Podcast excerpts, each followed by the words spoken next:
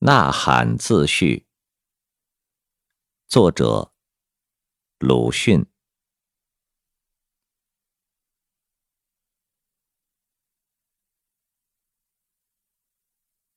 我在年轻时候也曾经做过许多梦，后来大半忘却了，但自己也并不以为可惜。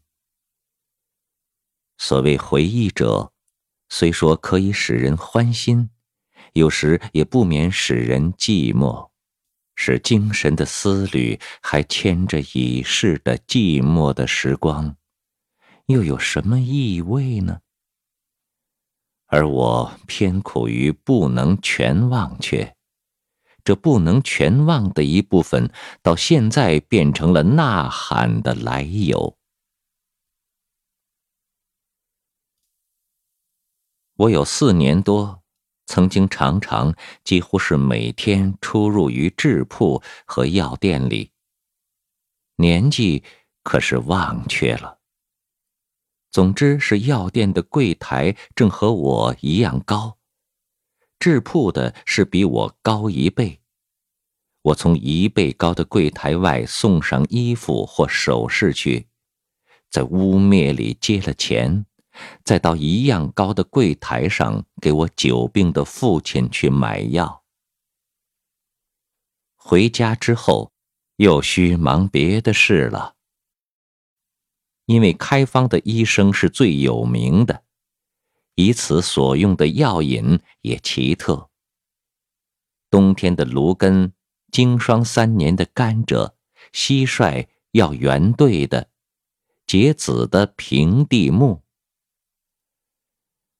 多不是容易办到的东西。然而，我的父亲终于日重一日的亡故了。有谁从小康人家而坠入困顿的吗？我以为在这屠戮中，大概可以看见世人的真面目。我要到 N 进 K 学堂去了，仿佛是想走异路。逃异地去寻求别样的人们。我的母亲没有法，办了八元的川资，说是有我的自便。然而一哭了，这正是情理中的事。因为那时读书应试是正路，所谓学洋务，社会上便以为是一种走投无路的人。只得将灵魂卖给鬼子，要加倍的奚落，而且排斥的。而况一又看不见自己的儿子了。然而我也顾不得这些事，终于到 N 去进了 K 学堂了。在这学堂里，我才知道世上还有所谓格致、算学、地理、历史、绘图和体操。生理学并不教，但我们却看到些木板的全体心论和化学卫生论之类了。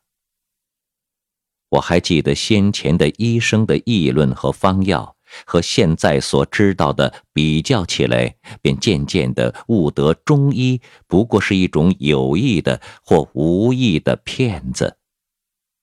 同时，又恨起了对于被骗的病人和他的家族的同情，而且从一出的历史上，又知道了日本维新是大半发端于西方医学的事实。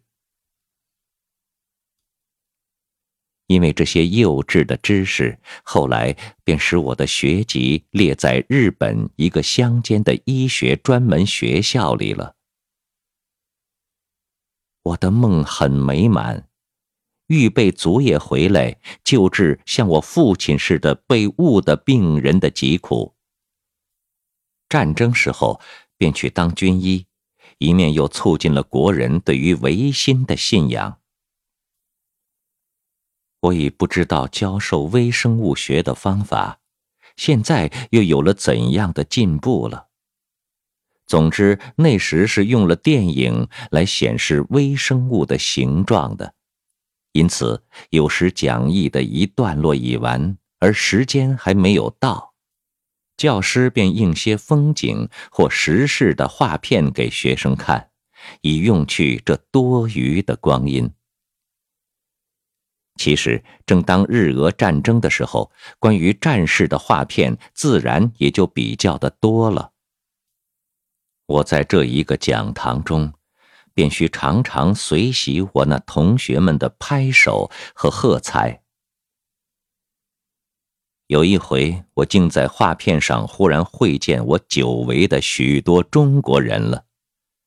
一个绑在中间，许多站在左右。一样是强壮的体格，而显出麻木的神情。据解说，则绑着的是替俄国做了军事上的侦探，正要被日军砍下头颅来示众；而围着的便是来赏见这示众的盛举的人们。这一学年没有完毕。我已经到了东京了，因为从那一回以后，我便觉得医学并非一件紧要事。凡是愚弱的国民，即使体格如何健全、如何茁壮，也只能做毫无意义的示众的材料和看客。病死多少是不必以为不幸的，所以。我们的第一要著是在改变他们的精神，而善于改变精神的是，我那时以为当然要推文艺，于是想提倡文艺运动了。在东京的留学生很有学法、政理化以至警察、工业的，但没有人质文学和美术。可是，在冷淡的空气中，也幸而寻到几个同志了。此外，又邀集了必须的几个人。商量之后，第一步当然是出杂志，名目是取“新的生命”的意思，因为我们那时大抵带些复古的倾向，所以只谓之“新生”。新生的出版之期接近了，但最先就隐去了若干担当文字的人，接着又逃走了资本，结果只剩下不明义钱的三个人。创始时候既已备时，失败的时候当然无可告语。而其后却连这三个人也都为各自的运命所驱策，不能在一处纵谈将来的好梦了。这就是我们的并未产生的新生的结局。我感到未尝经验的无聊，是自此以后的事。我当初是不知其所以然的。后来想，凡有一人的主张得了赞和，是促其前进的；得了反对，是促其奋斗的。独有叫喊于生人中，而生人并无反应，既非赞同，也无反对。如置身毫无边际的荒原，无可措手的了。这是怎样的悲哀呀！我于是以我所感到者为寂寞。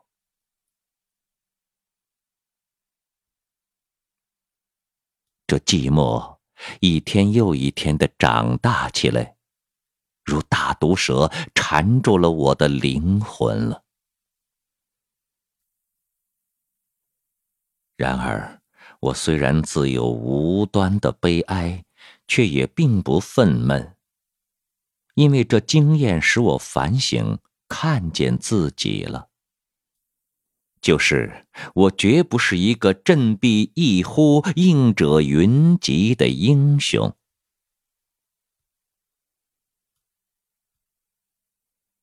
只是我自己的寂寞是不可不驱除的。因为这与我太痛苦。我于是用了种种法来麻醉自己的灵魂，使我沉入于国民中，使我回到古代去。后来也亲历或旁观过几样更寂寞、更悲哀的事，都为我所不愿追怀，甘心使他们和我的脑一同消灭在泥土里的。但我的麻醉法却也似乎已经奏了功，再没有青年时候的慷慨激昂的意思了。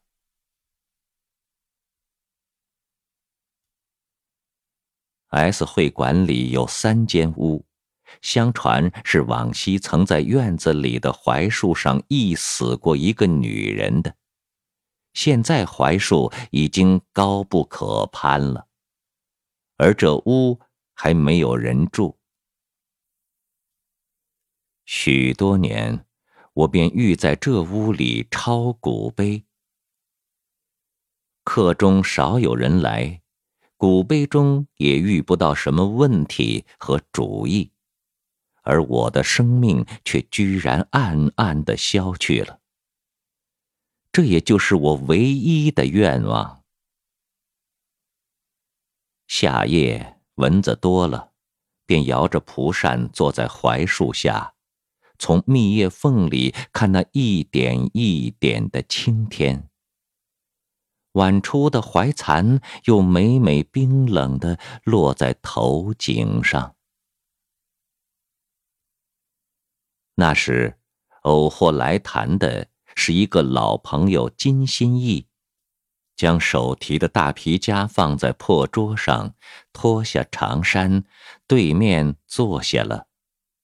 因为怕狗，似乎心房还在砰砰的跳动。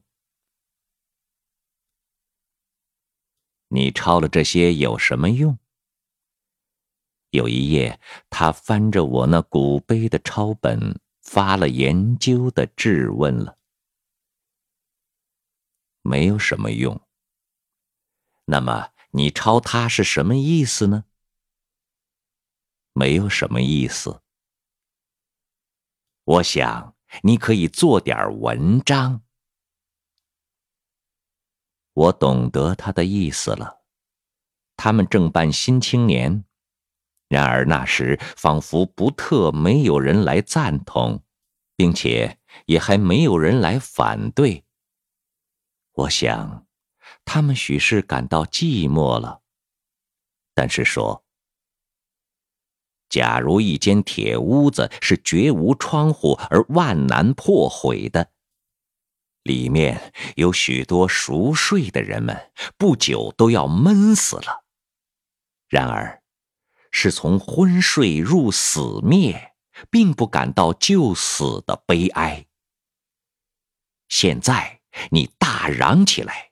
惊起了较为清醒的几个人，使这不幸的少数者来受无可挽救的临终的苦楚，你倒以为对得起他们吗？然而，几个人既然起来，你不能说绝没有毁坏这铁屋的希望。是的。我虽然自有我的确信，然而说到希望，却是不能抹杀的。因为希望是在于将来，绝不能以我之必无的证明来折服他之所谓可有。于是，我终于答应他也做文章了。这便是最初的一篇狂人日记。从此以后便一发而不可收。每写些小说模样的文章，以敷衍朋友们的嘱托，积久了就有了十余篇。在我自己，本以为现在是已经并非一个迫切而不能以于言的人了。